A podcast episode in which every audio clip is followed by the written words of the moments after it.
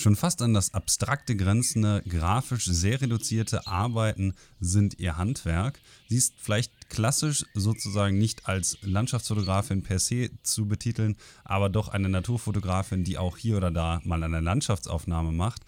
Ich spreche von niemand anderem als Sandra Batocha, die einigen von euch ja schon ein Begriff sein dürfte, denn ich habe in den letzten Wochen immerhin zwei, drei E-Mails bekommen, die doch mal danach gefragt haben, ob ich nicht Sandra auch hier in den Podcast holen könnte. Nun machen wir ja hier auch gelegentlich mal einen Blick über den Tellerrand und dementsprechend ist auch die abstrakte Naturfotografie, auf die sich die kommende Folge ein wenig mehr fokussiert, auch Teil dessen, was ich hier in dem Podcast ganz gerne abdecken möchte. Wir hatten ja schon mal kurz in anderen Episoden ein wenig Architektur oder auch andere abstrakte Formen der Arbeit oder teilweise dann auch eher vielleicht einen Fokus auf der Reisefotografie. Und heute geht es dementsprechend ein wenig mehr um die Naturfotografie, aber natürlich auch wie immer um Landschaftsfotografie.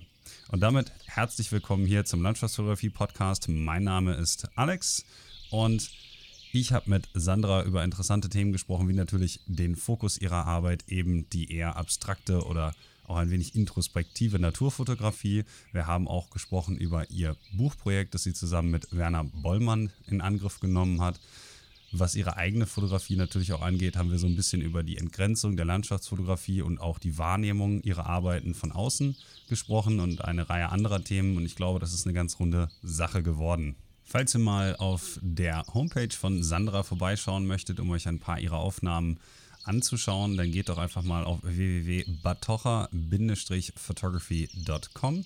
Ansonsten findet ihr wie immer auch bei mir auf www.nikolasalexanderotto.net ein paar ihrer Bilder in den Show Notes. Sonst könnt ihr natürlich auch immer einen Blick auf die Verlagsseite werfen von Sandra. Dort findet ihr nämlich auch das Buch, von dem ich gerade schon gesprochen habe. Die Seite heißt Lys, also lys-publishing.com.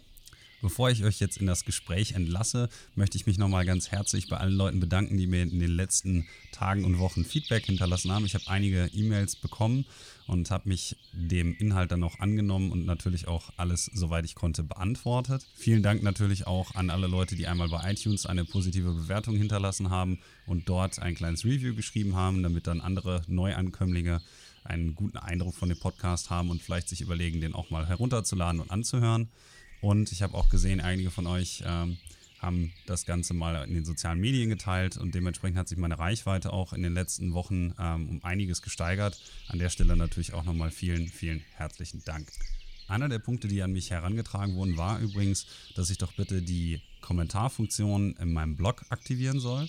Die hatte ich mal, ähm, nur damit ihr wisst, warum es sie nicht mehr gibt, äh, deaktiviert, weil sich dort ein Bot eingenistet hatte, der dann äh, einige unschöne Werbeinhalte auf meinem Blog gepostet hat und das Ganze hat etwas gedauert, bis ich das wieder ähm, alles in Ordnung bringen konnte. Ich schaue aber mal, ähm, ich bin jetzt leider nicht der Website-Designer vor dem Herrn, dass ich das wieder in Angriff nehme und dort äh, die Kommentarfunktion vielleicht einem Captcha sicher und das Ganze ähm, wieder in Ordnung bringen. Wo wir gerade beim Thema Blog sind, ich habe vor einigen Tagen, wie vielleicht einigen von euch auch schon aufgefallen sein könnte, einen neuen Artikel hochgeladen und zwar was englischsprachiges, das im Original für Landscape Photography Magazine letztes Jahr äh, geschrieben wurde und dementsprechend auch veröffentlicht wurde. Und zwar mein Artikel auf Revision Landscape Photography. Da geht es spezifisch um die Vorteile, wenn man bestimmte bereits fotografierte Spots nochmal aufsucht wie man das als Fotograf oder als Künstler, Handwerker weiterbringen kann. Kann ich auf jeden Fall jedem empfehlen, der in seiner Reiseplanung vielleicht sich noch etwas unsicher ist und überlegt, ob es vielleicht Sinn machen könnte, eine Ortschaft oder eine Landschaft nochmal aufzusuchen, bei dem äh, er oder sie schon mal fotografiert hat.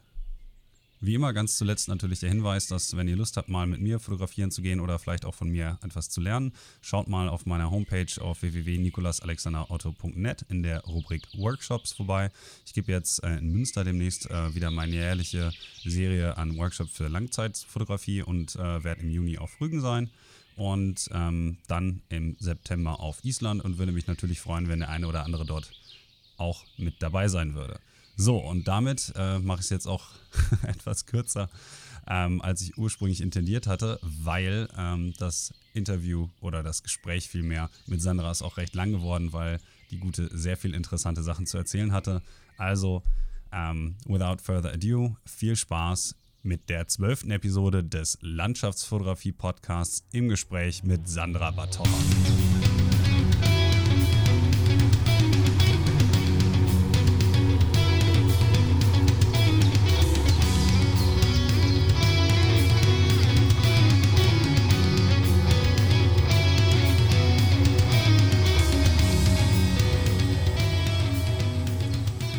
Hi, herzlich willkommen hier bei einer neuen Ausgabe des Landschaftsfotografie Podcasts und ich habe euch heute Abend Sandra Bartocha ans Mikrofon geholt. Äh, wunderschönen guten Abend, Sandra.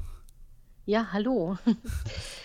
Wie du vielleicht aus den anderen Podcast-Episoden weißt, ähm, fange ich normalerweise immer mit so einer kleinen Vorstellungsrunde an und dementsprechend dann als allererstes so die Frage, wie sah deine persönliche Reise in die Fotografie aus und erzähl uns doch mal bitte so, wie deine Anfänge aussahen und wie sich das so bis heute bei dir entwickelt hat. Ja, also ähm, das ist eigentlich schon ein relativ langer Weg. Mein Vater war äh, Fotograf und hat mich eigentlich schon von Anfang an mitgenommen auf Touren äh, aus dem Kindergarten abgeholt. Ich bin gleichzeitig auch auf dem Dorf aufgewachsen, das heißt umgeben von Natur und ähnlichem. Äh, das heißt, es war ein Drang zur Natur da und es war gleichzeitig irgendwie die Fotografie allgegenwärtig. Und ähm, ich fand das schon immer irgendwie spannend, was mein Vater da gemacht hat, im Gegensatz zu meiner Mutter, die hinterm Schreibtisch gesessen hat. Daher war Fotografie einfach von Anfang an ein Teil meines Lebens. Ich habe in der Dunkelkammer gesessen, meinem Vater zugeguckt und die einzige Sache ist, dass ich mich irgendwann emanzipiert habe von dieser Journalismusgeschichte und eben doch deutlich mehr in Richtung Natur ähm, gewandert bin, weil mich das einfach fasziniert hat und weil ich auch relativ früh ähm, dann mit Gleichgesinnten, ich war Pfadfinder, das heißt, man ist sowieso viel mhm. gereist und hat ähm, während der Touren fotografiert und dann ähm, war ich auch schon früh im Fotoclub, ähm, dort wo ich aufgewachsen bin und bin da auch auf gleichzeitig ja, naturbegeisterte Fotografen getroffen.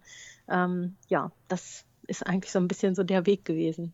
Die Fotografie wurde dir also sozusagen auch mit in die Wiege gelegt und die, ich denke mal, deine ersten Bilder hast du dann auch mit der Kamera deines Vaters gemacht? Ja, da war ich sozusagen glücklicherweise ähm, gut bedient. Also ich habe die Nikon FM2 von meinem Vater dann auch relativ früh schon geerbt. Ähm, so als Journalist legt man dann ja immer die alten Kameramodelle ab. Und ähm, das heißt, ich, äh, ich habe eigentlich schon ganz früh mit dem Nikon-System angefangen. Äh, zuerst mit einer Festbrennweite 50 Millimeter und dann bin ich mit 18 als Au-pair nach Amerika gegangen und habe mir von meinem Au-pair-Gehalt die ersten Objektive gekauft. Ähm, sozusagen dann doch selbstverdientes Geld und selbstverdiente Objektive.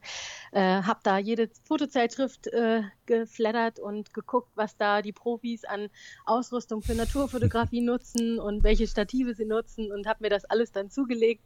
Und ja, in meinem 13. Reisemonat habe ich das dann alles ähm, ja sozusagen ausgeführt in die Natur. Du hast aber zu dem Zeitpunkt noch nicht wirklich Geld mit deiner Fotografie verdient, nehme ich jetzt einfach mal an. Wann war denn so der Punkt, an dem du dann festgestellt hast, dass du damit auch deinen Lebensunterhalt verdienen möchtest und dich immer mehr zeitlich auch da involviert hast? Ja, das ist natürlich irgendwie immer ein bisschen schwierig, weil ich wollte von Anfang an Fotograf werden, aber wie man das halt immer so hört, Fotograf zu werden bringt nichts. Die Eltern unterstützen das nicht wirklich. Also meine Eltern haben das auch nicht äh, so wahnsinnig unterstützt. Ähm, und äh, dann habe ich mich auch für Fotografie beworben, weil ich dachte halt, ja, irgendwie müsste man das studienmäßig äh, äh, doch irgendwie supporten. Eine Ausbildung kam damals nicht in Frage, weil das in unserer Gegend halt einfach nur so Porträtfotografenstudios waren und das wollte ich eben auch gar nicht machen.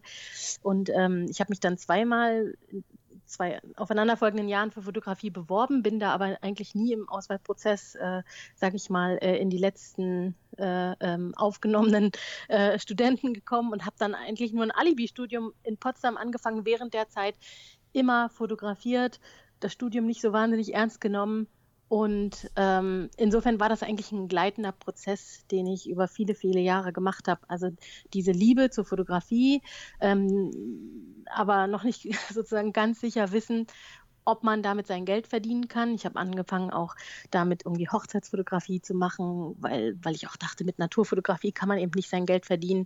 Ähm, das war eben das Allgemeine, was man so immer gehört hat. Und ja, daher, ich habe dann irgendwann nach 17 Semestern ähm, ohne Abschluss aufgehört zu studieren. Und äh, weil dann die ersten großen Projekte kamen, der Müritz Nationalpark hatte mich dann angefragt, ob ich äh, eine Multivisionsshow zu deren 20-jährigen Bestehen mache. Mhm. Und da wusste ich einfach, da muss ich jetzt drei Jahre lang wirklich intensiv im Nationalpark unterwegs sein und gleichzeitig Wow Wild Wonders of Europe, das große Fotoprojekt, ähm, äh, was damals 2008 gestartet ist.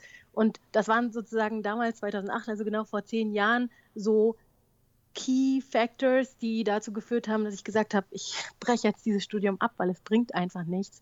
Ähm, also ich habe Anglistik, Amerikanistik, Medien- und Erziehungswissenschaften studiert. Das hatte sowieso zu nichts geführt. Ähm, und äh, versuche eben mit der Fotografie tatsächlich meinen Lebensunterhalt zu verdienen. Naja. Und das war auch wenn ich äh, kurz mal einhaken darf, äh, ich habe ja. übrigens auch Medienwissenschaften und Anglistik studiert. Ich habe mein Studium allerdings beendet. Also ich hätte jetzt nicht behauptet, dass das zu nichts führt, äh, aber gut, äh, ich sag mal, dein Lebensweg hat sich ja jetzt anders entwickelt und das ist äh, für dich und wahrscheinlich auch für die Allgemeinheit, die sich von deinen Bildern inspirieren lässt, ja nur zum Besseren. Ähm, aber ich habe dich unterbrochen, tut mir leid. Nee, also ich glaube halt einfach, äh, dass jedes Studium bringt natürlich was, weil man es in eine bestimmte Richtung studiert, also mit, ne, mit einer Intention. Aber ich wollte halt immer Fotografie. Das heißt, ich habe das Studium natürlich nicht ernst genommen. Ich habe zwar irgendwie in der Medienwissenschaft äh, fotografierelevante Kurse belegt oder auch filmrelevante. Das heißt, man hat sich schon mit Ästhetik und äh, visueller Darstellung irgendwie äh, auseinandergesetzt. Aber es war halt trotzdem jetzt nicht so, dass ich Praktika oder ähnliches in die Richtung gemacht habe, um damit jemals mein Geld zu verdienen, sondern ich habe immer, ich habe nie Semesterarbeiten geschrieben. Ne? Ich war immer nur fotografieren. Mhm. Und, ähm, und daher war das für mich tatsächlich dann auch ein schleichender Prozess, sowohl vom ähm, sozusagen äh, ja vom Studenten zum Fotografen, aber auch gleichzeitig vom, vom, vom, vom Verdienst, der damals sozusagen äh, vom, vom äh, Studentengehalt sozusagen zu einem mhm. Fotografengehalt führte. Ähm, das war also ein ganz, ganz angenehmer, fließender Übergang. Prozess. Ja, genau. Ähm, hattest du denn damals auch schon deinen Stil, der dich jetzt heute so ähm, auszeichnet, oder hat der sich dann auch erst in den Folgejahren entwickelt? Also ich kenne ja einige deiner Werke, die auch schon ein bisschen älter sind. Und ähm, ich hatte so das Gefühl, als ich mir äh, auch deinen Flickr-Stream, den du mir ja geschickt hast, ähm, durchgeschaut habe, ich weiß natürlich nicht genau ganz, wie weit er jetzt zurückreicht, dass du schon relativ früh einen eigenen Stil entwickelt hast. Wie würdest du das einschätzen? Ja, also ich meine, diesen Stil, dem schreiben einem ja eigentlich immer nur andere zu. Mir war das eigentlich nie bewusst, dass ich da irgendwas entwickle oder dass ich da irgendwas habe.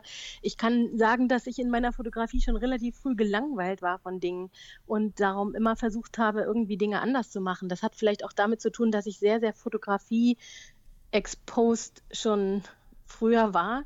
Also mit meinem Vater natürlich viel zu Ausstellungseröffnungen gegangen.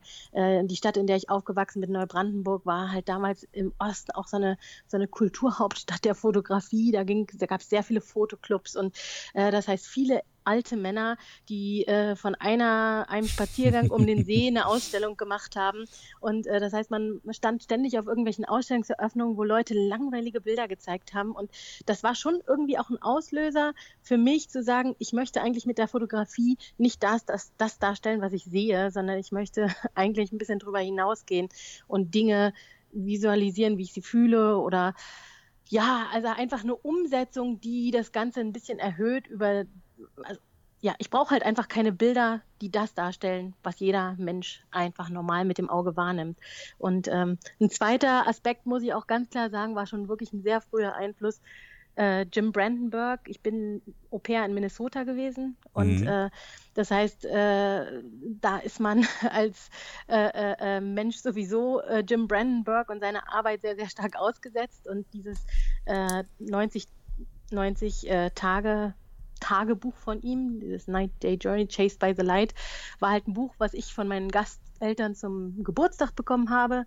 Und dann war ich auch in seiner Galerie und wenn man mit seiner Arbeit dann konfrontiert wird und sieht, dass da jemand sehr, sehr emotional mit der Landschaft um ihn herum umgeht und dass es gar nicht darum geht, jedes Mal das perfekte Bild zu machen, sondern also einfach äh, eine Darstellung von, von Emotionen im Bild wichtiger ist.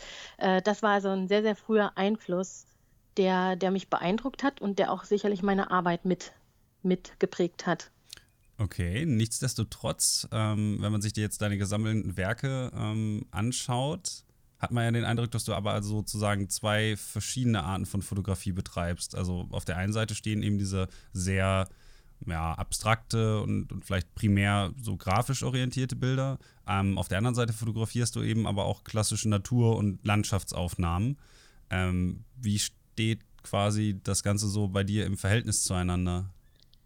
Ach, ja, das ist natürlich super schwierig. Also das ist auch ein Konflikt, den ich mit mir natürlich selber führe, weil ähm, einerseits bin ich ein total impulsiver, spontaner Mensch, der es mag, ähm, ja, einfach nach dem Not Obvious zu gucken, also irgendwie immer äh, danach, was halt irgendwie nicht so ganz offensichtlich ist. Aber die, die andere Geschichte ist, dass man dann doch auch als Fotograf in diese Falle zurückfällt, ständig ähm, eben das sehr Offensichtliche doch aufzunehmen, weil es eben klassisch schön ja. ist, also, weil man einfach auch Freude dran hat. Also wenn ich in einer schönen Landschaft stehe und äh, dann, dann begeistert mich das natürlich auch. Äh, dann, dann bin ich fasziniert davon, dann äh, nimmt man die üblichen äh, Gestaltungsdinge an. Ja, man nimmt das Weitwinkel und äh, man äh, fotografiert Vordergrund, Mittelgrund und Hintergrund und keine Ahnung, also diese Sachen balancieren sich schon immer aus. Einerseits bin ich auch manchmal zu müde, davon nur Techniken anzuwenden, um Bilder anders wirken zu lassen, ähm, weil es dann auch irgendwann aufgesetzt ist und ich eine klassisch zeitlose Fotografie auch sehr, sehr schätzen kann. Mhm. Ähm, und ähm, äh, manchmal bin ich auch nur müde dieser sehr, sehr klassischen, wiederholbaren Sachen. Aber zeitlos und klassisch ist äh, ja trotzdem eine durchaus unterschiedliche Interpretationsweise. Also da gibt es ja auch noch was dazwischen. Ähm, zwischen äh, ähm, tausendmal gesehen und äh, äh, klassisch zeitlos, ja. Hat das eventuell, ähm, muss ich jetzt mal so fragen, ähm, auch eine finanzielle Komponente? Also du hast zum Beispiel gesagt, dass du ähm, Aufträge auch annimmst, jetzt in dem Fall äh, von einem Nationalpark Müritz, glaube ich, war das jetzt. Ähm, und die schätzungsweise möchten dann ja als Auftraggeber Aufnahmen haben, auf denen man dann die äh, ja, die Landschaft sozusagen als solche dann auch wieder erkennen kann, oder? Ja, interessanterweise ist es eigentlich so, dass ich ich habe nie Akquise betrieben, ne? Also äh, mhm. äh, das heißt, ich weiß halt gar nicht, wie das geht und ähm, äh, ich war eigentlich immer in der glücklichen Lage, dass mich äh, äh, Auftraggeber dafür ausgewählt haben, was ich eigentlich bisher geleistet habe. Und im Fall des Müritz Nationalpark war es eben so, dass sie eine Multivision von mir gesehen hatten, die sich so eine emotionalen, äh, ähm, ja, kreativen Herangehensweise an Fotografie äh, äh, äh, sozusagen angelehnt hat. Und die mhm. hatten gesehen und haben gesagt, zu einem 20-Jährigen möchten wir eigentlich so eine emotionale Show. Uns geht es nicht darum, die Flaggschiffe des Nationalparks zu sehen, ja. sondern eben, ähm, dass die Leute emotional berührt werden. Das heißt, ich habe eigentlich genau das gemacht, was mir liegt.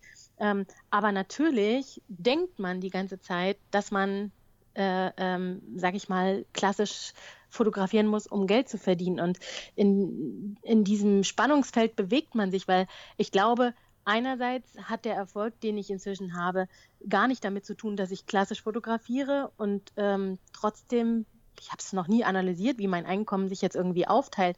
Aber es ist halt die Tendenz davon. Wenn ein Kalenderhersteller irgendwie nach Brandenburg-Bildern fragt, dann möchte der natürlich irgendwie keine abstrakten Bilder haben, sondern der möchte wiedererkennbare Landschaften haben. Mhm. Also findet man sich dann darin wieder, irgendwelche wiedererkennbaren Landschaften zu machen. Und das manchmal mehr, als es sein müsste, weil am Ende, wenn man es mal wirklich rauszählt, was man dann davon hat, also ich kann es eigentlich am besten Beispiel nennen, ich habe in den letzten drei Jahren einen Waldkalender gemacht. Den habe nicht ich gemacht, sondern der ist über meine Agentur gelaufen. Meine Agentur hat ständig angefragt, ob ich jetzt neue Waldbilder habe. Und äh, äh, dann haben sie auch irgendwann angefangen zu fragen, ob ich denn auch Waldbilder von nicht Norddeutschland habe, weil ich natürlich tendenziell in Brandenburg und Mecklenburg fotografiere. Mhm. Und wollten, dass ich in Bayerischen Wald dafür fahre, wo ich dann gedacht habe, ähm, aber warum sollte ich jetzt für viel Geld in Bayerischen Wald fahren, damit ich am Ende irgendwie von 100 Euro, die Sie für ein Kalenderbild einnehmen, 50 Euro bekomme? Ähm, äh, und sag ich mal, das lohnt sich halt hinten und vorn nicht. Mhm. Und trotzdem habe ich halt gemerkt, dass in der Zeit, wo sie mich ähm, sehr, sehr stark äh, ähm, äh, immer wieder angefragt haben, hast du neue Waldbilder, hast du neue Waldbilder, dass ich halt selber mich nur noch äh, darin wiedergefunden habe, Wald, Wälder zu suchen und im Wald zu sein und diese, diese klassischen Kalenderbilder zu machen. Mhm. Ja, also äh, das heißt, ich habe selber gemerkt, dass ich meine Vision verliere, dieses, dieses total naive, nicht am Kunden orientierte ähm, Blickfeld, ähm, was ich am Anfang meiner jetzt würde ich sagen, Laufbahn als Fotograf hatte. Also am Anfang war ich halt einfach naiv und klein und habe halt einfach alles nur gemacht, was mir Spaß gemacht hat. Das hat dazu geführt, dass man ähm, ja Dinge entstehen lassen hat, die total kundenorientiert waren, für die sich aber vielleicht trotzdem irgendwie ein hm, an Kreis an Begeisterten gefunden hat, aber nicht unbedingt, äh, der sich in zahlbare ähm, Materie auswirkt. Ja. Äh, das muss man halt auch ganz klar sagen, ähm, weil das, was die Facebook-Gemeinde äh, begeistert, ja, das. Ich habe davon ein Buch gemacht. Ich meine, ich habe die Fotoschule in Bildern geschrieben, aber am Ende ist das halt auch wieder so ein Promotion. Ich meine, man weiß das irgendwie, wenn man ein Buch über einen Verlag macht, da kriegt man relativ wenig äh, als äh, Autor dafür. Mhm.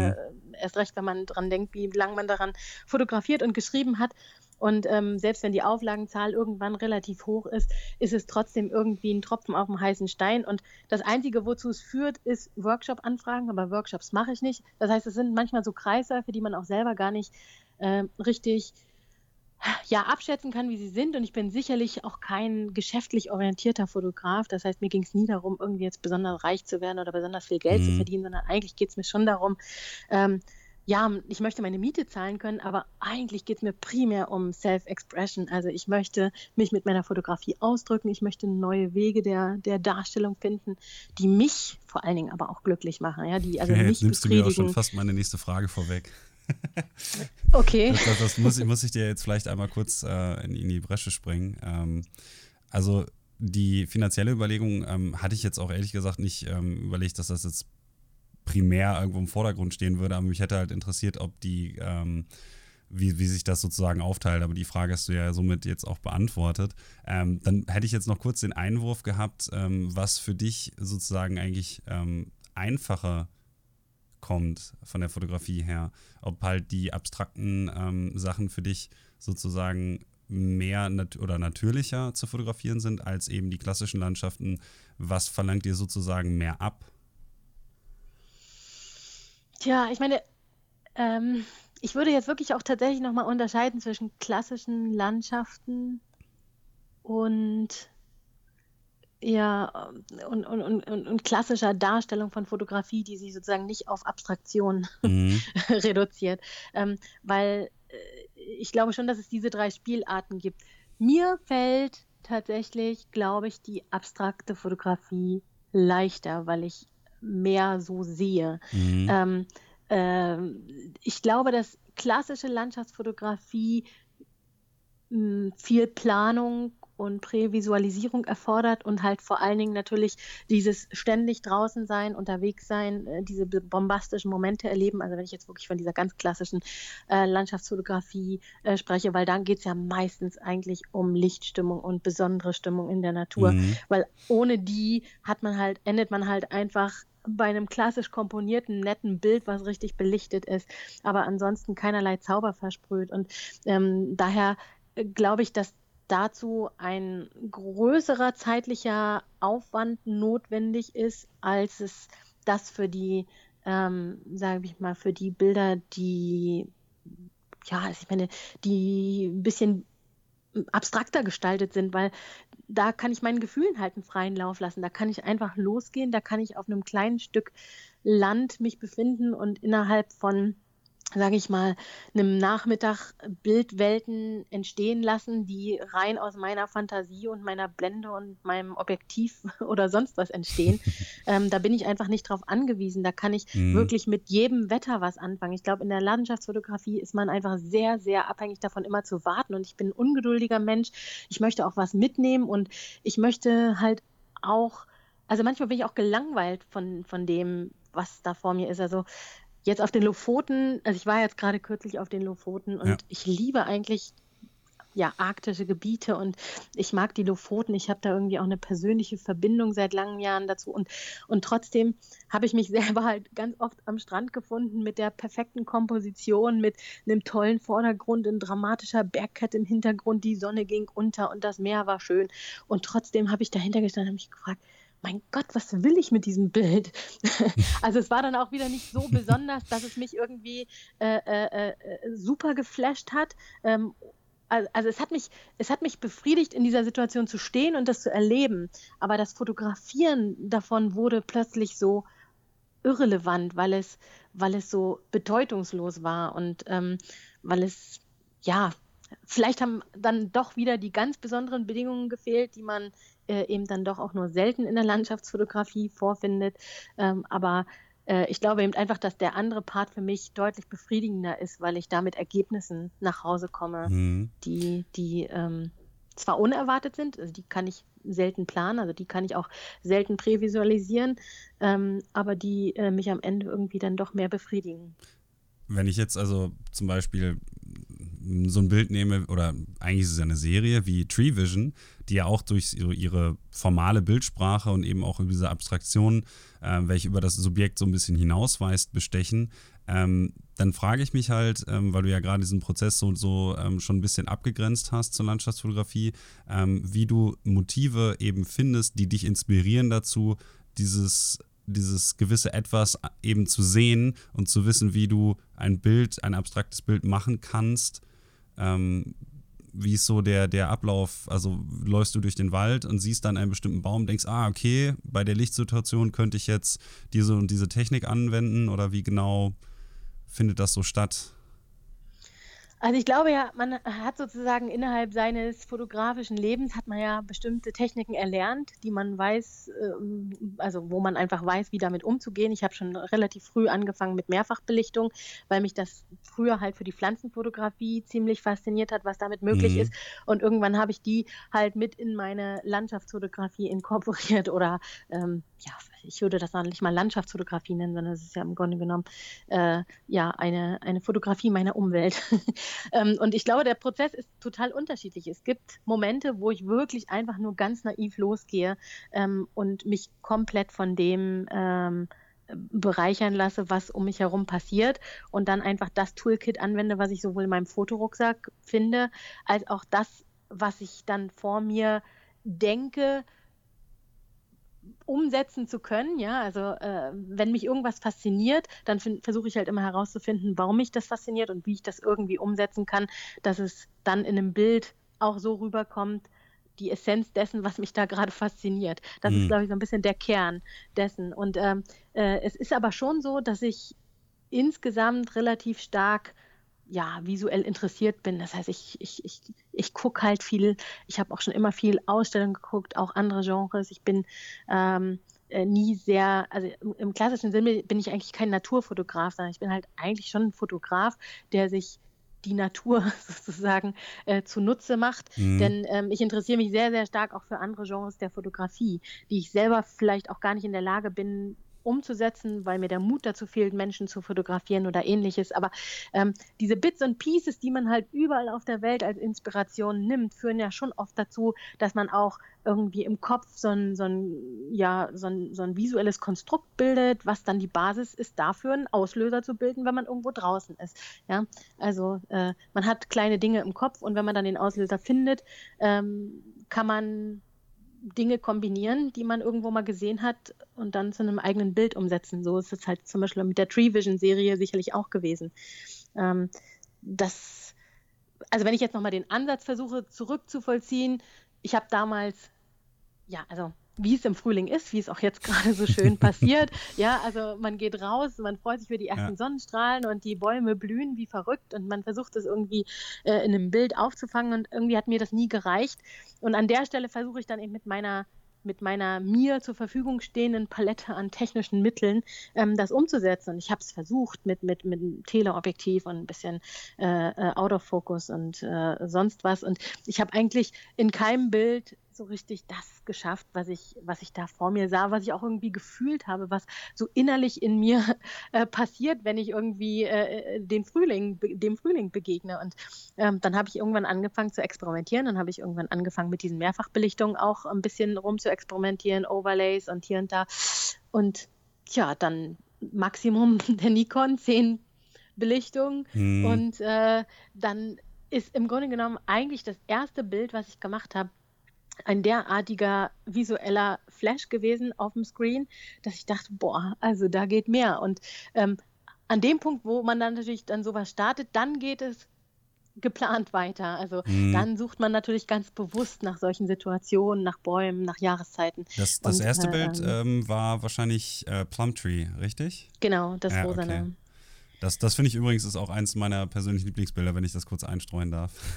ja, das ist, also ich glaube, das ist halt irgendwie, ich glaube, jeder Fotograf macht in seinem Leben nicht so wahnsinnig viele Bilder, die einem wirklich äh, instantly zugeordnet werden können. Mhm. Also die, die man wirklich so einzigartig und ikonisch werden für ein selbst. Und davon hat man vielleicht irgendwie drei, vier, fünf. Ähm, und ich glaube, das gehört schon mit dazu, egal wie viele Bäume ich noch dieser Serie hinzuadde, aber das bleibt halt irgendwie der der Klassiker dieser Serie. Ähm, und jetzt hast du gesagt, dass dann, nachdem du das erste Bild eben Plumtree gemacht hast, du dann konkret schon Planung betrieben hast, um diese Serie als solche weiterzuführen? Genau, also das war sozusagen, dann habe ich natürlich erstmal noch ein paar blühende Bäume fotografiert. Dann habe ich gedacht, eigentlich kann man das halt auch wirklich äh, durch die Jahreszeiten ziehen und ähm, habe dann eben das auch äh, versucht im Sommer äh, mit äh, äh grünen Bäumen zu machen, verschiedene Bäume äh, mit, mit ähm, wie heißt es, Vogelbeeren und Birken oder auch Ahorn, der sich dann im Herbst eben sehr, sehr stark färbt. Bis hin in Winter wo, wo es natürlich ein bisschen schwieriger war, weil das Besondere der Serie ist natürlich eigentlich, dass die, äh, äh, dass die Blätter oder die Blüten eben äh, den Effekt äh, ergeben. Mhm. Und äh, bei Birken ist es aber natürlich auch ganz schön, wenn die mit ihrer Feingliedrigkeit dann auch Strukturen bilden. Das ist dann etwas weniger obvious und weniger into the face, aber es ist halt, ähm, ja, irgendwie auch klassisch zeitlos schön, finde ich. Sonst müsstest, da du, müsstest du einen, einen Baum nehmen, bei dem halt auf den Ästen, je nachdem wie dicht die sind, äh, viel Schnee liegt, was natürlich jetzt farblich zugegebenermaßen dann relativ simplistisch wäre. Aber das müsste doch eigentlich in der Mehrfachbelichtung auch ganz interessant aussehen, oder? Das könnte sehr spannend sein. Nur bei uns liegt ja nie Schnee. Ja. Und das einzige Mal, wenn dann Schnee liegt, bist du gerade auf den Lofoten. Ja, genau. Also ja, diesen Winter habe ich es wirklich komplett verpasst. Nimmt mal einmal Reis aus und dann ist der Jahrhundertwinter in Norddeutschland. Ähm, so ist das. Aber macht dir nichts draus. Ich hatte leider auch keine Zeit, irgendwas davon zu nutzen. Ich hatte auch überlegt, ob ich in den Norden fahre, ähm, weil ja gerade auf Rügen wirklich wunderschöne oh, Aufnahmen ja. zu holen waren, aber ich habe es dann zeitlich leider auch nicht mehr. Äh, ich bin auf dem Weg auf die Lofoten über Rügen geflogen, habe gesehen, dass der Bodden zugefroren ist. Und dann habe ich irgendwie jeden Tag die Insta-Stories von der Insel Rügen verfolgt, äh, mhm. während ich auf den Lofoten bei 0 Grad saß. Und ich dachte halt einfach nur, warum? Warum? Aber ja, also man kann es nicht ändern. Ja gut, als Landschaftsfotograf oder als Fotograf generell ähm, braucht man natürlich auch eine hohe Frustrationstoleranz, gerade was solche Sachen angeht, wenn man eben von externen Faktoren sozusagen seine Motive sich vorgeben lassen muss. Ne? Absolut. Ich meine, im Grunde genommen bin ich entspannt, weil vieles ist es eben so, vieles, es ist zwar nie ein Moment in der Natur irgendwie gleich, ähm, aber natürlich wiederholt sich der Rhythmus jedes Jahr neue. Und je, sozusagen jedes Jahr gibt es eine neue Chance. Äh, manchmal dauert es eben Jahre, bis man irgendwie die Chance wieder nimmt und, äh, äh, sage ich mal, weitermacht. Aber naja, ich gebe die Hoffnung nicht auf. Nächsten Winter. Mal gucken. Dann wird die Serie hoffentlich um ein weiteres Bild erweitert. Ja, ich hoffe doch. Im Sommer muss ich mich jetzt noch ein bisschen anstrengen. Da habe ich noch nicht so viele Bilder. Ja gut, der Sommer steht ja vor der Haustür, da hast du ja dann definitiv noch einiges, was du wieder reinholen kannst, ne? Genau. Jetzt würde mich ähm, ganz konkret einmal interessieren, wir haben das immer mehr oder weniger so kurz angeschnitten, aber wenn ich dir jetzt einmal noch sozusagen die Pistole auf die Brust setzen darf, wenn du jetzt ähm, direkt, sagen wir mal, in einem Hain stehst oder so und irgendetwas, ähm, eine bestimmte Struktur siehst oder so, die dich zu einem Bild sozusagen anregt, ähm, wie sieht bei dir dann der Schaffensprozess aus, dass du überlegst, okay, an dieser Stelle würde ich eine Mehrfachbelichtung machen oder ich würde überlegen, vielleicht das Tilt-Shift-Objektiv zu wählen oder eine andere Technik ähm, anzuwenden? Ähm, und wie sozusagen dieser, dieser Auswahlprozess der Techniken auch so ein bisschen stattfindet. Oder benutzt du einfach alles und schaust dann nachher auf dem, ähm, auf dem Display, was von den Bildern oder was von diesen Optionen dich dann am ehesten irgendwie emotional berührt? Also ich glaube, das kommt tatsächlich dann an, äh, in welcher Mission ich unterwegs bin. Ähm, mhm. Also wie ich schon andeutete, wenn ich halt jetzt direkt für die Serie ähm, unterwegs bin und ganz bewusst nach Bäumen suche, die halt äh, äh, zu dieser Serie passen, dann probiere ich natürlich auch nicht groß rum, sondern ich weiß halt, wie es geht und ähm, wende dann die Technik an. Wenn ich äh, einfach sozusagen ähm, un konzeptionell durch die Natur gehe, also ohne sozusagen einem Konzept zu folgen oder eine spezielle Serie, mhm. äh, äh, äh, an der ich gerade arbeite, irgendwie im Kopf zu haben, dann äh, würde ich sagen, dann erfolgt der Auswahlprozess tatsächlich eher spielerisch. Das heißt, ich näher mich dem Motiv an. Ich gucke einfach wirklich, was, was äh, passiert. Ich fange in den seltensten Fällen crazy an, sondern ich beginne eigentlich immer relativ klassisch, befriedige sozusagen das klassische äh, Gehen und ähm, an dem Punkt sozusagen, wo ich damit befriedigt bin, was oft relativ schnell ist, ähm, äh, fange ich halt an, äh, ähm, ja, sozusagen entweder eine Technik anzuwenden oder irgendwas. Was ich halt nicht mag, ist eine Technik nur für um der Technik willen. Ich glaube, das ist halt auch so eine Sache, die mich oft dazu gebracht hat, Dinge, die ich auch mal angefangen habe, wieder aufzugeben. Also wenn ich denke, ich habe halt irgendwann mal angefangen mit dem Maya-Trio-Plan Pflanzen zu fotografieren und dann äh, haben halt irgendwie alle Menschen einen Maya-Trio-Plan gekauft und dann wurden diese Bilder mit diesem Bubble-Bokeh halt komplett äh, inflationär und mhm. äh, das ist dann wieder so, dass es mich dann so abturnt, dass ich halt das dann selber überhaupt nicht mehr mache, weil ich halt auch dieses Maschending nicht mag. Also eine Masche anlegen, weil ich gelangweilt bin mit dem, was vor mir ist. Also eigentlich sollte ja eine Technik immer dessen oder äh, ja dazu dienen, das, was man vor einem hat, irgendwie am besten umzusetzen und nicht nur um eine Technik irgendwie drauf anzuwenden. Mhm. Und natürlich passiert mir das auch, dass ich irgendwie zum Technikgeek werde, weil ich irgendwie so uninspirationsmäßig unterwegs bin, dass äh, äh, ich dann halt auch denke, ach, jetzt hole ich mal das Spiegeltele raus und jetzt gucke ich mal, was das Maya-Trioplan macht und äh, jetzt schaue ich mal hier, jetzt schaue ich mal da oder jetzt versuche ich mal eine Doppelbelichtung. Aber in den meisten Fällen äh, führt das eigentlich zu nichts. Also entweder man, man sozusagen, man steht irgendwo und weiß, dass das Motiv diese Technik erfordert. Also wenn ich jetzt die Tilt-Shift-Objektive denke, wenn ich eine Struktur sehe vor mir, dann ist es eben meist so, dass mich die Form oder die, die, die, die Beschaffenheit irgendwie so triggert, dass ich denke, das bringt jetzt nichts in 2 zu 3, sondern da hole ich mir das Tilt-Shift raus und mache ein Panorama mhm. oder ähm, sonst was. Also äh, es sollte eigentlich auch so sein, dass die Technik dem folgt, was vor einem ist ähm, und, und, und was man am Ende damit natürlich ausdrücken möchte. Ja, also ich denke mal, dem habe ich jetzt auch sozusagen nichts mehr als Frage hinzuzufügen. Das ist ja eine sehr umfassende Antwort gewesen. Was mich aber auch sehr, sehr interessiert, gerade bei deinen Bildern, ist eben, ähm, dass zum Beispiel jetzt viele Fotografen sich eben selbst durch ihre Bilder ausdrücken und in der klassischen Landschaftsfotografie vielleicht noch mehr als anderswo. Ähm, bei deinen Aufnahmen allerdings habe ich immer das Gefühl, dass sie noch mehr introspektiv sind. Also wie viel von dir kann der suchende Betrachter in den Bildern tatsächlich wiederfinden? Und ähm, was glaubst du, wie viel von dir eben in diesen Aufnahmen drinsteckt? Tja, also äh, ich wenn man mich kennenlernt, würde man mich vielleicht manchmal gar nicht meinen Bildern zuordnen, würde ich sagen, weil ich ein rel relativ extrovertierter, ähm, sag ich mal, äh, äh, Mensch bin, der, der gern mit Menschen umgeht und meine Bilder sind ja naja, also eigentlich passen sie dann schon, weil sie sind irgendwie laut und bunt, aber gleichzeitig sind sie halt irgendwie ähm, auch romantisch verspielt und das ist, glaube ich, eine Eigenschaft, die mir vielleicht nicht viele zuordnen würden. Aber ähm, da habe ich dann schon irgendwie innerlich, glaube ich, ein Fable dafür, diese verspielten, äh, romantischen Geschichten zu machen, die irgendwie mit dem Licht spielen oder mit irgendwelchen Strukturen spielen oder irgendwelche Sachen in der Luft haben oder irgendwas. Also es muss halt irgendwie immer ein bisschen Magie mit rein. Ähm, das ist schon eine Sache, die sich durch meine Fotografie zieht, obwohl ich gleichzeitig von der total kühlen, formalistischen Formensprache genauso angesprochen bin. Und ich glaube, weil in mir so viele Sachen kämpfen, wirklich dieses total kitschig romantische und äh, das total klassisch reduziert minimalistisch formale, ist es auch manchmal so schwer irgendwie ja eine eindeutige Bildsprache vielleicht zu finden, die komplett in eine Richtung geht. Mhm. Wenn man wenn man sich jetzt aber dann zum Beispiel ähm, mal die Farbgebung der Aufnahmen oder so anguckt und die jetzt dann eben versucht einzuordnen, ähm, dann gibt es da ja sozusagen keine Grenzen. Also es gibt ja Fotografen jetzt klassischerweise in der Landschaft, dann ist dann häufig der Sonnenuntergang oder häufig äh, eine Nachtaufnahme oder so. Aber was jetzt ähm, die direkten Motive angeht oder aber die Farbgebung eben oder die Lichtsituation oder so, sind ja deiner, in deiner Fotografie wirklich keine Grenzen gesetzt.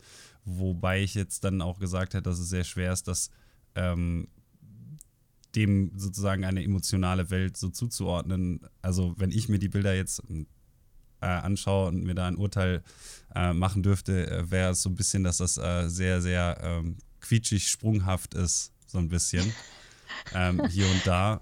Und eben auch dadurch, dass eben dann solche Aufnahmen ähm, wie Winter Sun, das ist ja eher so eine kitschige Aufnahme mit, mit äh, Abendlicht über den, über den Wellen, ähm, sehr stark im Kontrast steht mit abstrakten Strukturen aus Eis zum Beispiel, wo dann ähm, eben die Strukturen des Eises das alleinige Motiv sind.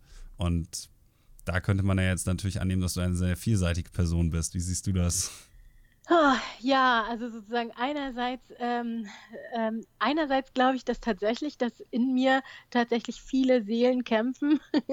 ähm, ich, also wenn ich, wenn ich jetzt meine eigene ästhetische Vorstellung ähm, betrachte, dann bin ich, glaube ich, selber ähm, ein Fan von meinen eher leisen, stillen, dunklen oder hellen, äh, aber eher farblich reduzierten Bildern. Mhm. Komischerweise. Ich weiß auch nicht, warum es aus mir manchmal so farblich quietscht. Ich kann das echt nicht erklären. Ähm, meine Wohnung ist komplett weiß eingerichtet. Ich laufe selber nur schwarz rum. Also in, in, meiner, in meiner sozusagen Interior-Welt gibt es im Grunde genommen keine Farben. Die gibt es nur in meiner Fotografie. Äh, und es ist, also ich, ich kann es mir selber nicht erklären warum. Ähm, ich, es ist natürlich so, dass ich aus der Dia-Fotografie komme. Das heißt, ich habe mit dem Velvia angefangen und der Velvia war sehr bunt und irgendwie hat man das mit der Nikon übernommen. Das heißt, ich fotografiere mit dem Farb Modus Vivid. Ich mache auch mhm. nicht viel an meinen Bildern rum, weil ich Bildbearbeitung hasse, sondern ich gehe auch noch total alt und traditionell äh, über den Nikon RAW Converter, weil er mir das Vivid-Profil halt äh, äh, genau aus der Kamera einfach ausliest und dann muss ich eigentlich nicht mehr viel machen. Dann tue ich die in Photoshop noch kurz in die Tonwertkorrektur und dann sind sie eigentlich fertig. Und ähm, äh, das heißt, irgendwie ist es einerseits so, dass ich äh, scheinbar Farbsituationen auch in der Natur suche. Mhm. Ähm, also, dass ich irgendwie drawn to them bin. Und, und gleichzeitig ist es halt auch wieder so ein Social Media Ding. Ich bin jetzt irgendwie nicht so ein äh, First Adapter, aber ich bin halt schon seit 2003 dann doch irgendwo in den sozialen Medien aktiv, sei es irgendwie in irgendwelchen Foto-Communities oder dann halt später auch ähm, in den, ja, in den neueren sozialen Medien. Ähm, und ja, da, da, merkt man natürlich auch, dass eine bestimmte Art von Fotografie ankommt. Und obwohl ich mich selber dafür umbringen könnte, ähm, jeder möchte ab und zu mal ähm, geliked werden und gestreichelt werden, seelisch, äh, ja, tendiert man dazu, einfach zwischendurch mal so ein Bild hochzuladen, was einen auch selber, also ich meine, mich machen ja diese Bilder nicht unglücklich. Ich weiß nur, dass sie mir nicht äh, äh, am meisten bedeuten. Mhm. Aber immer wenn ich ein Bild hochlade, was mir halt was bedeutet, ne, dann komme ich halt so mit 26 Likes weg, so ungefähr. Und und äh, sobald ich halt irgendwas äh, ach, klassisch kitschiges hochlade, kriegt es halt wieder die bravourösen Anmerkungen. Das befriedigt mich ja noch nicht mal, weil ich selber frustriert bin darüber, dass es so viele äh, irgendwie Likes bekommt und mein Bild, was mir irgendwie mehr wert ist, äh, überhaupt nicht. Aber ähm, ja, es ist es ist nicht ganz leicht und ich befinde mich da auch auf einem Weg. Ich bin halt einfach nicht so entschieden und reduziert, wie andere das können, dass sie sich auch eine Sache total fokussieren ähm, und, und das auch so straight durchziehen, weil ich so ein, so ein Mensch bin, der in jeder Situation auch irgendwas Tolles sieht und liebt und das ja auch genießt. Also ich bin ja auch gerne einfach draußen und mache was Klassisches und was Schönes und ich genieße auch jeden Sonnenuntergang ähm, ähm, oder jeden Sonnenaufgang, whatever. Also es ist, ja, es ist nicht leicht. Was wäre denn zum Beispiel so eine Aufnahme, die für dich emotional zum Beispiel sehr, sehr wichtig ist und dazu im Kontrast vielleicht eine Aufnahme, die bei Social Media sehr abgegangen ist, dir aber prinzipiell jetzt nicht unbedingt Lächeln aufs Gesicht zaubert, weil die für dich nicht sonderlich wichtig ist? Ah, ja, ähm, also im Grunde genommen ist es so, dass ich mich hingezogen fühle zu Motiven, die sehr einfach aufgebaut sind, die keine große Komplexität aufweisen, die äh, grafische äh, Strukturen äh, zeigen, die vielleicht äh, auch sehr, sehr monochrom sind. Ähm, das sind so Sachen, in die ich mich auch, in eine Richtung, in die ich mich entwickelt habe, dass ich, was ich einfach mehr wertschätze inzwischen, ähm, was bei mir auch was triggert. Und äh, der klassische äh, Social Media äh, Betrachter, ähm, der steht halt aber mehr natürlich auf äh, komplex und abgefahren und Sonnenuntergang und äh, drastische Farben und besondere Situationen. Also all das, was im klassischen Sinne auch relativ austauschbar ähm, kitschig ist, ähm, würde ich jetzt sagen. Und als bestes Beispiel ähm, habe ich äh, ähm, eben auch so die Bilder, ich bin da jedes Mal selbst wieder darüber verwundert, wenn man auf Instagram sieht, die klassische Sicht von der Brücke bei Hamneu. Mhm. Ähm, und äh, dieses Bild haben wir tausendmal in Variationen gesehen, mit Polarlicht und ohne und mit Sonnenuntergang und mit Sonnenaufgang und ähm, was auch immer. Es ist immer gleich, die Perspektive ist immer gleich, es ist sozusagen immer der gleiche Ausschnitt, ein bisschen verändertes Wetter. Äh, es ist nicht zu reduzieren auf den einen oder den anderen Fotografen. Und ähm, wir haben es tausendmal gesehen und die Leute sage ich mal, gehen trotzdem jedes Mal wieder ab, weil es halt einfach so eine klasse schöne äh, Ansicht ist, ähm, die, die bei uns irgendwas anregt. Ja, und ähm, obwohl ich das sehe und, und, diese Art von Bildern sozusagen, das ist jetzt nur beispielhaft, aber ich, ich mhm. die, diese Art von Bildern sehe ich und ich kann mich auch an denen freuen und ich, ich, ich, ich klicke da auch selbst Like, weil es mir gefällt, aber es, es macht nicht mehr mit mir. Ja, es, es äh, beschäftigt mich nicht weiter, es, äh, ähm, es bleibt mir emotional nicht hängen. Das ist halt sozusagen etwas wie Klick und weiter. Ähm, äh, es ist Schönheit, die sehr oberflächlich ist und, äh, und aber auch ganz schnell wieder vergeht. Und ähm, mich begeistern sozusagen bei mir selber Bilder mehr, die, die sozusagen am Ende dann doch, obwohl vielleicht minimalistischer gestaltet, aber eine größere inhaltliche Komplexität ähm, aufweisen oder vielleicht auch eine emotionale Komplexität. Ähm, aber auf jeden Fall Bilder, die mir mehr im Kopf bleiben, die mich stärker emotional beschäftigen am Ende und nicht nur so ein, so ein, so ein, so ein ja, schöner Abklatsch der hm. Schönheit der, der, der Natur äh, sind. Aber ähm, das ist natürlich auch eine, eine selbst auferlegte Qual im Grunde genommen. Also manchmal denke ich, es wäre so schön, wenn ich einfach glücklich wäre mit so klassisch schönen Bildern, ähm, weil das ist ja das eh, was am besten ankommt. Aber ähm, ja, so einfach ist das halt nicht. Also ich muss ja zugeben, dass zum Beispiel jetzt meine Ansicht der klassischen Hamneu-Brücke äh, mich auch überrascht hat, äh, dass die bei Instagram, glaube ich, bis dato mein erfolgreichstes Bild, wenn man Erfolg jetzt in Likes äh, ja. messen möchte, ist. Und ich habe mir das auch nicht so ganz erklären können. Das erste Mal, als ich auf den Lofoten war, habe ich auch äh, tunlichst es gelassen, diese Aufnahme zu machen, weil ich sie einfach redundant fand, wie du schon gesagt hast. Und dann habe ich, weil ich ja dort dann auch direkt in Hamneu ähm, in den Elias Norabu untergekommen bin, dieses Bild dann doch gemacht. Und irgendwie gefiel es mir dann auch. Und dann habe ich es auch hochgeladen und dann war es auch sehr erfolgreich. Und ich dachte mir auch wieder, hm, so ganz erklärbar ist es mir dann auch wiederum nicht.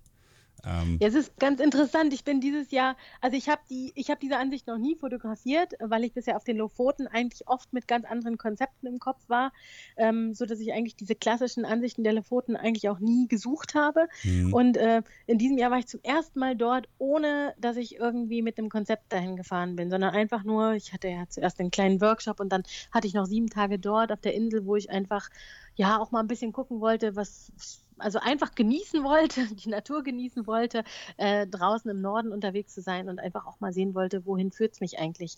So, und ähm, äh, dann bin ich natürlich auch über diese Brücke gefahren und ähm, zwar mitten am Tag, aber ich habe gedacht, so jetzt halte ich einfach mal an und gucke überhaupt mir das mal an, wie, mhm. wie, diese ganze Situation da ist, bevor ich, also ich meine, ich, ich meide eh Fotografenanläufe. Also sobald da irgendwie 60 Fotografen auf irgendeiner Brücke versammelt stehen, würde ich sowieso Reis ausnehmen. Also das ist eine Sache, wo ich einfach beim Fotografieren schon das Kotzen kriege. Aber ähm, ich, ich wollte es einfach mal sehen und am Tag war die auch relativ ähm, easy äh, äh, zu betreten, ohne äh, überrannt zu werden. Und es war eigentlich ganz spannend, weil ich sah diesen Blick und ich sah das Pittoreske und ich fand es auch schön. Und dann habe ich den Blick nach unten gewendet und sah diese Kelbwälder, die sich da unten im Wasser bewegten in der Sonne. Und es hat sofort wieder was in mir getriggert, also auch fotografisch getriggert, was mich viel, viel mehr inspiriert hat, als eigentlich diese, diese Ansicht ähm, da vorne. Und äh, das fand ich für mich selber als Beobachtung auch ganz spannend ähm, so, so dass ich, dass ich halt, also das hat mich fast ein bisschen zufrieden gemacht, ja, dass ich sozusagen äh, trotz dieses sehr, sehr äh, äh, äh, pittoresken Moments ähm, eigentlich etwas gesehen habe, was, was mich emotional getriggert hat, mehr als die klassische Ansicht ähm, ja, dieser, äh, dieser, dieser Landschaft. Aber man muss natürlich ganz klar sagen, ähm, äh, was da rausgekommen ist an Bildern, die ich von meinen Kelbbildern gemacht habe, die interessiert natürlich keinen Schwanz. Also, das ist, das ist ein Bild, äh, wo ich drauf gucke und Freude dran habe, weil ich diese, diese Kelbwälder und diese Strukturen und diese Farben sehe, die da im Wasser abgehen. Und ich habe da eine emotionale Erinnerung dran. Aber das interessiert natürlich keinen Menschen in dieser Social Media Welt. Ähm, das sind dann ein paar Vereinzelte, die das auch irgendwie ganz spannend finden. Aber ähm, es ist halt nicht verbunden mit, mit Erfolg. Und ich glaube, na. Es ist halt eigentlich auch tödlich. Also einerseits ist es sozusagen, ich, ich, sagte vorhin, dass ich mich auch davon manchmal leiten lasse, irgendwas zu posten, weil ich weiß, dass es irgendwie eine, eine, eine Fanbase haben wird. Aber man kann ja nicht wirklich davon sprechen, dass die Aufnahmen nicht mit Erfolg verbunden sind, wenn du jetzt äh, abstrakte Sachen fotografierst, wie eben zum Beispiel diesen Kelp Forest.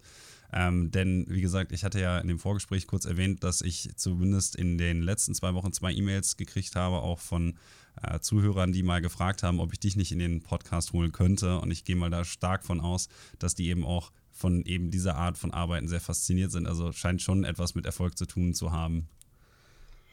Ja, ich, ich glaube auch, dass man selber manchmal Erfolg anders definiert oder, oder sozusagen nicht äh, ganz äh, sozusagen weiß, worauf sich Erfolg äh, sozusagen beruht. Ja, also ähm, man, man fotografiert halt so vor sich hin und macht so seine Sachen und äh, wofür einen andere Leute eigentlich mögen oder welche Arbeiten sie von einem am meisten bewundern, äh, das ja, das, das entzieht sich manchmal der Wahrnehmung, weil man zu Social Media orientiert guckt, ähm, weil man zu sehr auf sozusagen die Quantität anstatt die Qualität äh, schaut. Und das passiert mir auch immer wieder, weil natürlich ist es netter, irgendwie 700 Likes zu haben, als 50 äh, äh, im, im, klassischen Sinne. Also ja. es mag halt sein, dass, also ich, ich, ich bin mir relativ sicher, dass, dass es so ist, dass die Leute, deren Meinung mir am wichtigsten ist, die fahren schon auch auf die Sachen ab, auf die ich auch abfahre. Also mhm. äh, und ähm, vielleicht muss man es dann auch differenzieren, dass man eben einfach auch sagt, es ist für mich vollkommen in Ordnung, halt jetzt nicht irgendwie so, so massenpopuläre äh, äh, Dauerbrenner zu produzieren, weil eben die Leute, auf die es einen ankommt, die ähm, schätzen das. Aber es ist, ich finde es halt schwierig, weil es früher dann doch einfacher war und mhm. heutzutage lässt sich so vieles durch, durch Instagram und ähnliches blenden und man kann jetzt überlegen, ob die Social Media Blase auch irgendwann wieder vorbeigeht. Wäre ähm, ja wünschenswert. Aber, äh, einerseits ja, aber gleichzeitig kann ich halt auch total nachvollziehen, warum das so ist. Und ähm, wenn ich sehe, dass Geo inzwischen irgendwie nicht mehr gut recherchierte Geschichten äh, ähm, sozusagen, also die drucken natürlich schon noch gut recherchierte Geschichten, aber dass sie eben auch in die gleiche ähm, Bresche sozusagen verfallen, dass sie junge Instagrammer aus Finnland, die äh,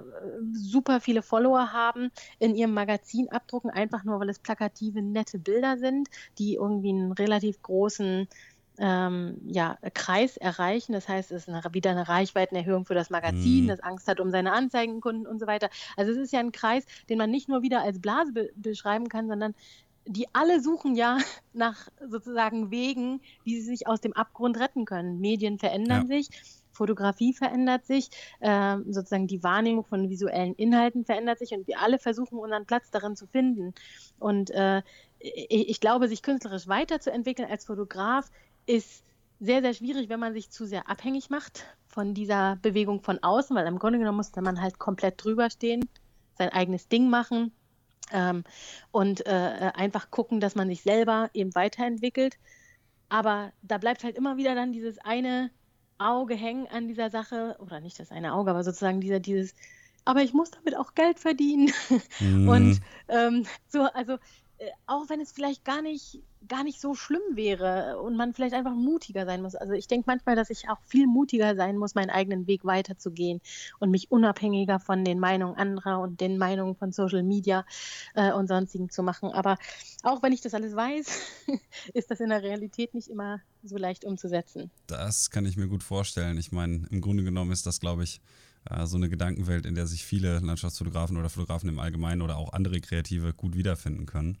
Jetzt ja. habe ich aber noch ähm, vielleicht ist das ja auch so ein bisschen Anknüpfungspunkt hier, ähm, was noch zum Thema Erfolg. Und zwar, du hast ja vor knapp zwei Jahren, übrigens muss ich zugeben, dass als ich mir das Gespräch äh, so angeschaut und vorbereitet habe, irgendwie kam mir das eher vor wie ein paar Monate, das Buch äh, Lease An Intimate Journey to the North im Selbstverlag veröffentlicht. Ähm, alle Interessierten können übrigens mal auf äh, Liz-Publishing, Liz ist Y, äh, äh, Quatsch, L-Y-S und dann Bindestrich Publishing.com vorbeischauen. Ähm, für das Buch hast du ja zum Beispiel mit dem Texter äh, und äh, Fotograf Werner äh, Bollmann zusammengearbeitet und das ist ja vielleicht auch so eine Sache, wie man seinen ähm, Erfolg messen kann, indem man eben solche Projekte ähm, stemmen kann und in Angriff nehmen kann. Und ähm, da wäre natürlich jetzt die erste Frage im Zusammenhang mit dem Buch, ähm, wie es eigentlich zu diesem Projekt kam. Ja, also ich, ich, ich glaube, äh, das, das liegt auch so ein bisschen darin begründet, dass ich eben äh, bis zu diesem Projekt relativ, ähm, sage ich mal, intuitiv mit der Fotografie umgegangen bin. Und ähm, Werner und ich sind schon seit langem befreundet gewesen, haben immer mal überlegt, was zusammen zu machen, haben eigentlich initial, das Projekt hat ja inhaltlich und gedanklich schon 2011 sozusagen seinen Anfang gefunden.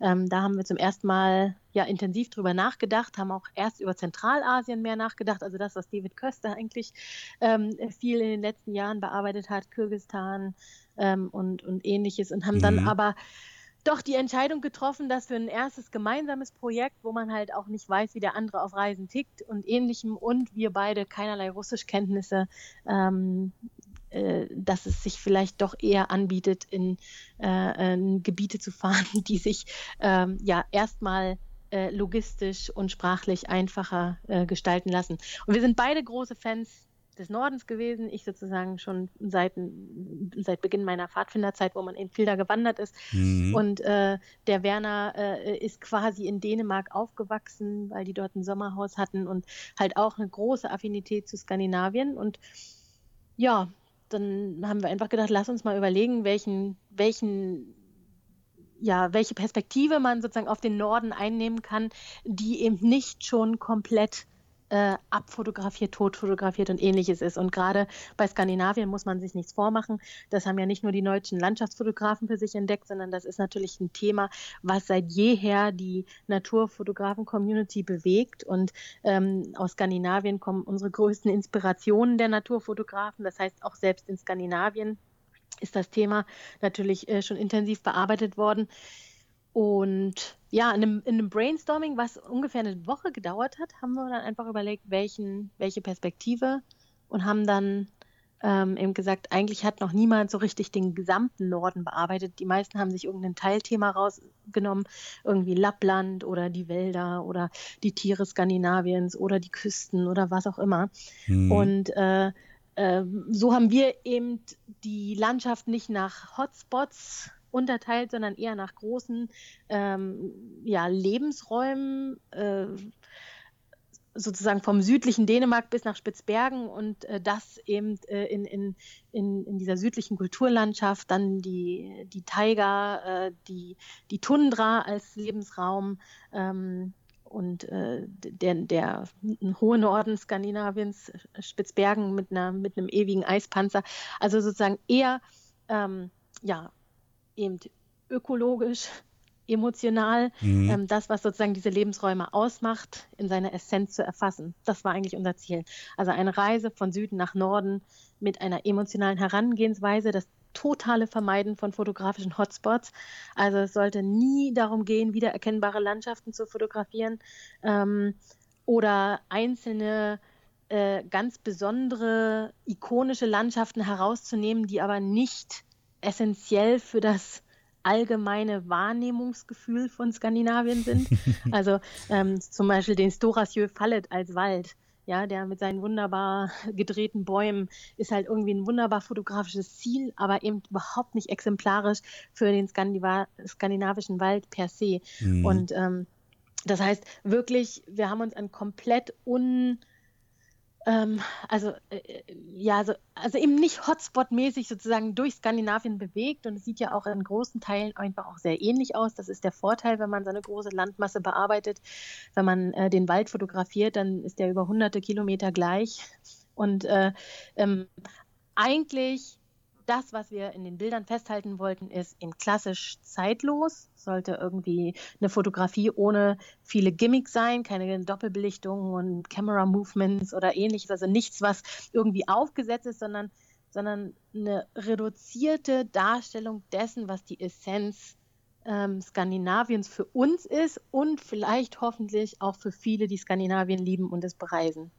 Aber das, das muss doch unglaublich schwer gewesen sein. Tut mir leid. Ähm, wenn du jetzt äh, zum Beispiel sagst, die Essenz des norwegischen oder des, des, schwedischen oder des dänischen Waldes sozusagen, jetzt als exemplarisches ähm, äh, Sujet zu finden, das muss doch einen unglaublich hohen Anspruch an dich und auch an Werner gestellt haben, eben ein Bild zu finden, das in eben nur einem Kader oder meinetwegen dann auch einen, vielleicht eine, einen gewissen Ausfall an Kader genau dieses Gefühl einfängt. Wie seid ihr denn da rangegangen und habt euch dann entschieden, okay, wir haben jetzt genau diesen Punkt sozusagen erfüllt und diese, diese Box können wir jetzt abhaken?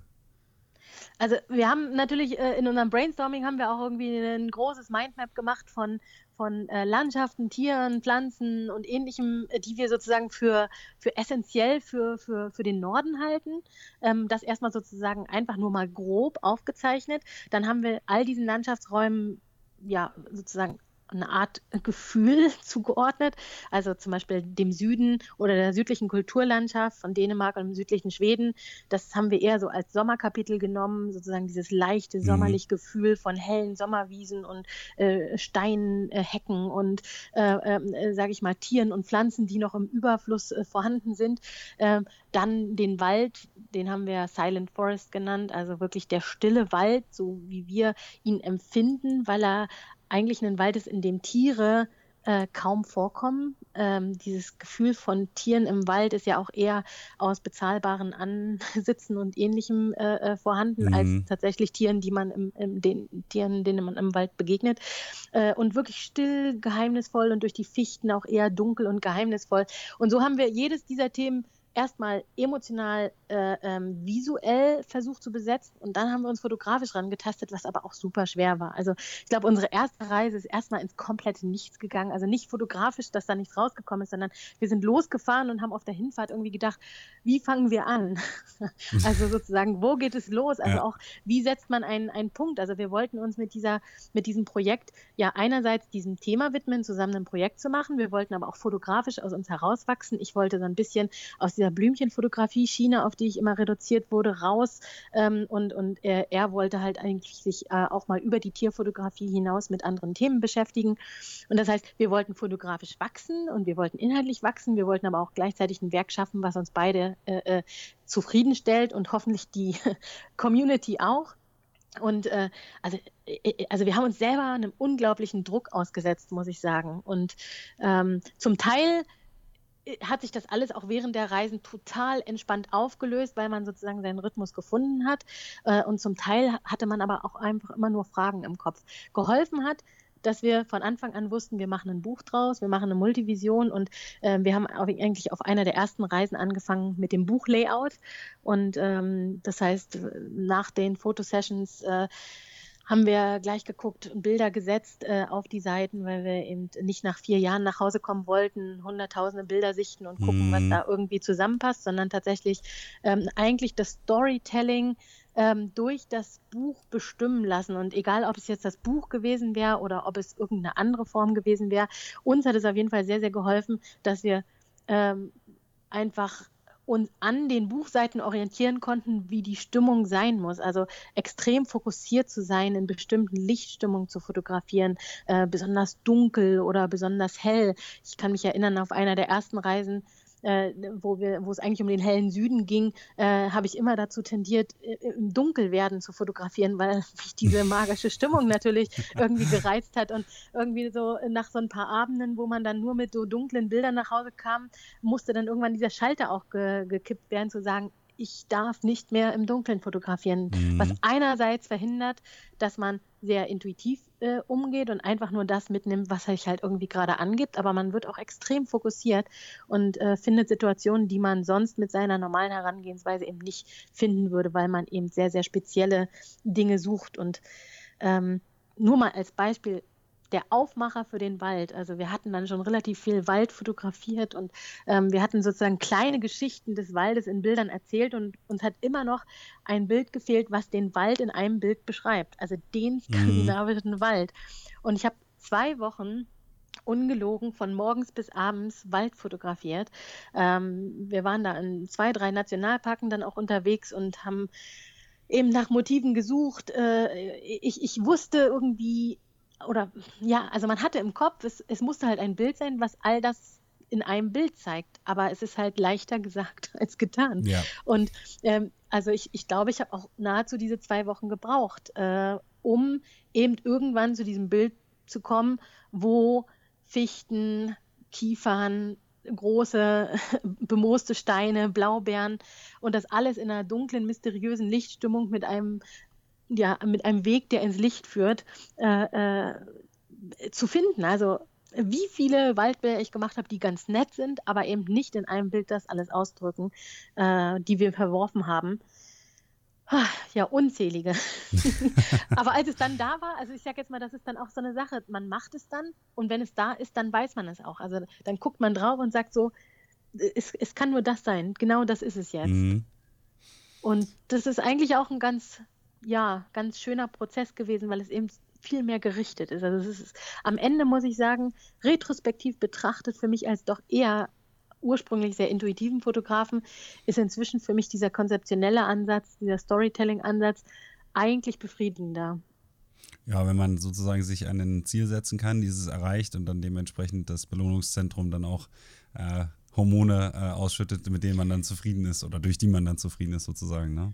Genau. Ähm, dann habe ich jetzt aber noch eine Frage, die nicht primär unbedingt noch nur was mit den Bildern zu tun hat, sondern auch mit dem organisatorischen Aufwand, der ja so in dem Selbstverlag ähm, mündet. Und zwar, ähm, ich finde es ja bemerkenswert, neben der Bilder eben, dass ihr das alles selbst in die Hand genommen habt. Ähm, wie viel Arbeit und so steckt denn jetzt in dem Buch, wovon der Käufer vielleicht auch gar nichts sieht? Äh, es ist eigentlich unfassbar viel. es ist äh, auch äh, unerwartet viel. Natürlich, der, der Prozess an sich des Fotografierens und äh, des Layoutens äh, on the road ist äh, immer noch die eine Sache, weil äh, das ist ja, wie ich gesagt habe, das war eher, ähm, eher helfend, äh, um um eben äh, draußen im Feld einfach zielgerichtet zu sein. Aber alles, was danach kam, war jetzt nicht naiv unerwartet, aber doch etwas überfordernd. Vor allen Dingen, wenn man halt kein Marketing-Genie ist und wenn man ähm, ein Perfektionist ist auf der einen Seite und, und äh, ähm, gleichzeitig eben auch jetzt kein zwingend sich anbiedernder Verkäufer ähm, ist. Mm. Also ähm, das ist schon eine, eine, eine, komplexe Sache. Also wir wussten, dass wir es nicht mit einem Verlag machen möchten, selbst wenn es ein Verlag vielleicht übernommen hätte, aber der hätte es dann auch verändert. Und ich glaube, dass das Buch so in der Konzeption, wie wir es geplant haben, ähm, bei keinem Verlag jemals in eine Schublade gepasst hätte. Und wenn dann immer nur mit Kompromissen, also entweder Papierkompromissen oder Kompromissen darüber, wie man den Titel gestaltet. Ich glaube, kein Verlag würde sich trauen, drei Buchstaben auf einen Titel zu drucken, weil sich das natürlich in Buchhandlungen ganz schlecht macht. Ähm, und das heißt, von uns, für uns war irgendwie klar, es geht nur über Selbstverlag. Also es war nicht nur eine Sache von, ähm, damit kann man vielleicht mehr Geld verdienen oder sonst was. Äh, wenn man wahrscheinlich die Arbeitsstunden zusammenzählt, die am Ende da drin stecken, dann kann man sich das wahrscheinlich auch schon wieder schenken. Aber ähm, es war, es war ein Prozess, in dem man alles selbst entscheiden konnte.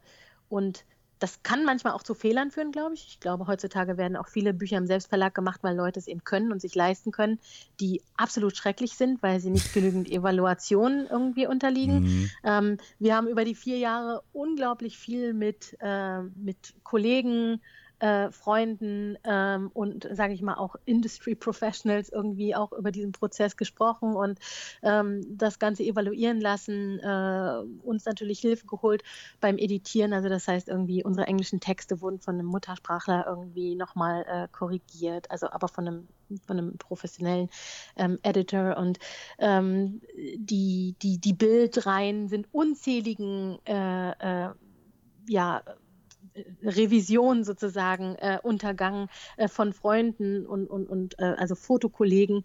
Äh, und sozusagen auch uns selbst innerhalb dieser vier Jahre, äh, die wir genug Zeit hatten, dass das Projekt eben ähm, ja stehen konnte und evaluiert werden konnte, ohne zu emotional daran zu gehen. Mhm. Und ich glaube, ähm, das äh, hat dem Ganzen sehr geholfen. Und trotzdem, als es dann soweit war, als ich dann irgendwie den ganzen Sommer 2016 damit verbracht habe, äh, die, die Vorbereitung für den Druck zu machen, die ganzen TIFFs nochmal neu zu bearbeiten, die CMYK-Umwandlung, die einfach nur der Horror war von den blauen mm. Skandinavien-Motiven und äh, sozusagen auch Abstrichen, die man dann in dem Zusammenhang machen musste äh, und, und Bilder austauschen, weil sie einfach nicht druckbar waren. Ähm, und als das dann alles da war und die Webseite stand, weil wir uns eben nicht für, einen, für eine Crowdfunding-Plattform entschieden haben, sondern wir haben uns dann entschieden, eine eigene Vorbestellungswebseite zu machen, weil die eben einfach sichergestellt hat, dass wir nicht alles oder nichts hatten. Also ja. mir war es einfach zu riskant, äh, äh, äh die, die Drucksumme äh, sozusagen gehen zu sehen, weil vielleicht irgendwie am Ende 10.000 Euro gefehlt haben oder ähnliches. Ähm, die hätten wir uns bei der Zinslage nämlich gut bei Freunden leihen können. Und ähm, ja, also insofern, das war alles auch äh, ein Lernprozess für uns selber äh, in dem wir sicherlich auch manchmal an unsere ähm, äh, Grenzen gekommen sind, emotional und auch äh, physisch.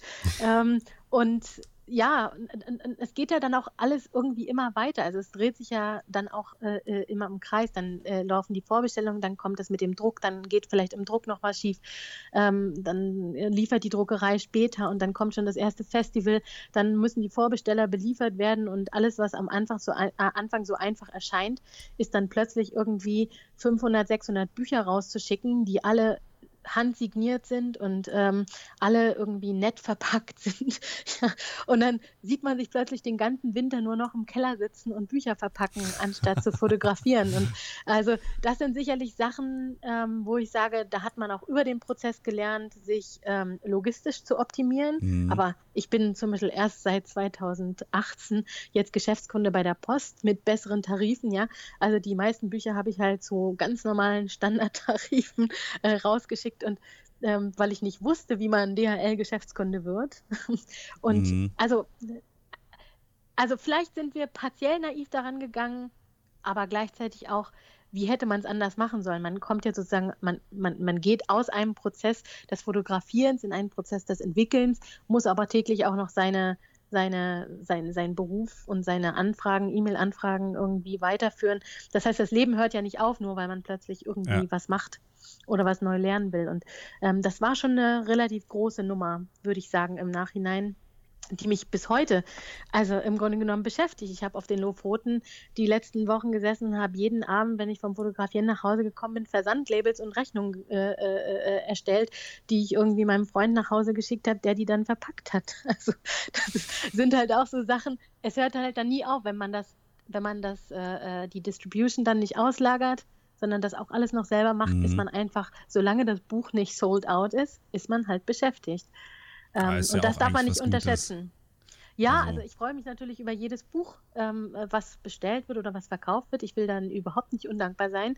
Ähm, aber so zwischendurch denkt man auch, ich will mein Leben zurück.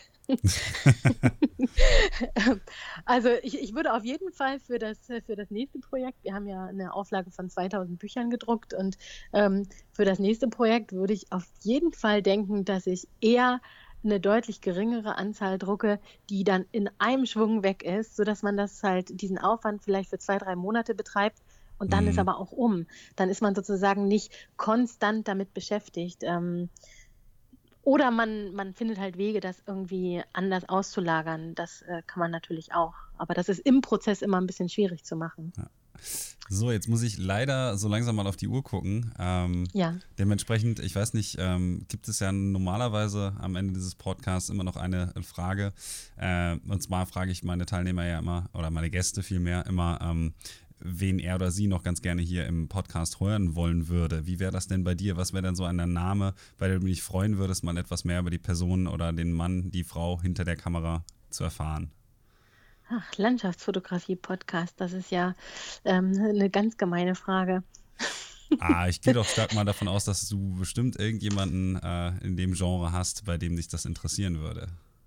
Ja, gerade in Deutschland. Ich glaube, viele von denen, die sozusagen ich im Kopf hätte, die hast du wahrscheinlich schon interviewt. Oder ich habe schon gehört, dass sie gerade keine Zeit haben dafür, von dir interviewt zu werden.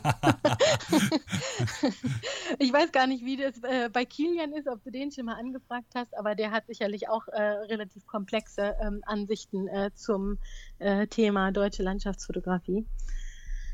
Äh, ansonsten fallen mir halt eigentlich nur internationale Landschaftsfotografen ein, äh, zu denen ich äh, mal gerne was hören würde. Aber in Deutschland. Ja, kannst du mir ja auch mal sagen. Vielleicht mache ich ja mal sowas wie eine englische Sondersendung, wo ich dann Leute ähm, auf Englisch interviewe. Der, dessen bin ich ja ganz gut mächtig. Von daher interessiert mich natürlich auch da eigentlich mal, äh, wen du dir vorstellen könntest. Ja, also Mikko Lagerstedt, ne, dieser finnische Fotograf oder äh, Composer, wie auch immer man mhm. das heutzutage nennen würde.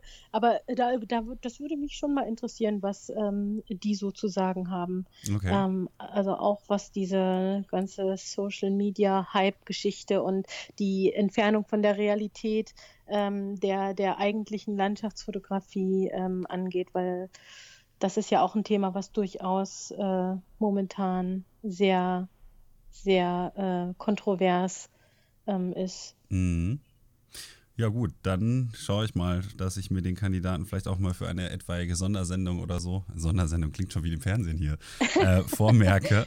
ähm, würde mich jetzt an der Stelle dann nochmal ganz herzlich bei dir bedanken, dass du dir die Zeit genommen hast, ein bisschen hier mit uns äh, zu quatschen und uns an deiner Weisheit teilhaben zu lassen. Und ähm, würde mich dann auch äh, mehr oder weniger dann jetzt von dir verabschieden und wünsche dir noch einen wunderschönen Abend. Ja, gerne. Das wünsche ich dir auch. Vielen Dank.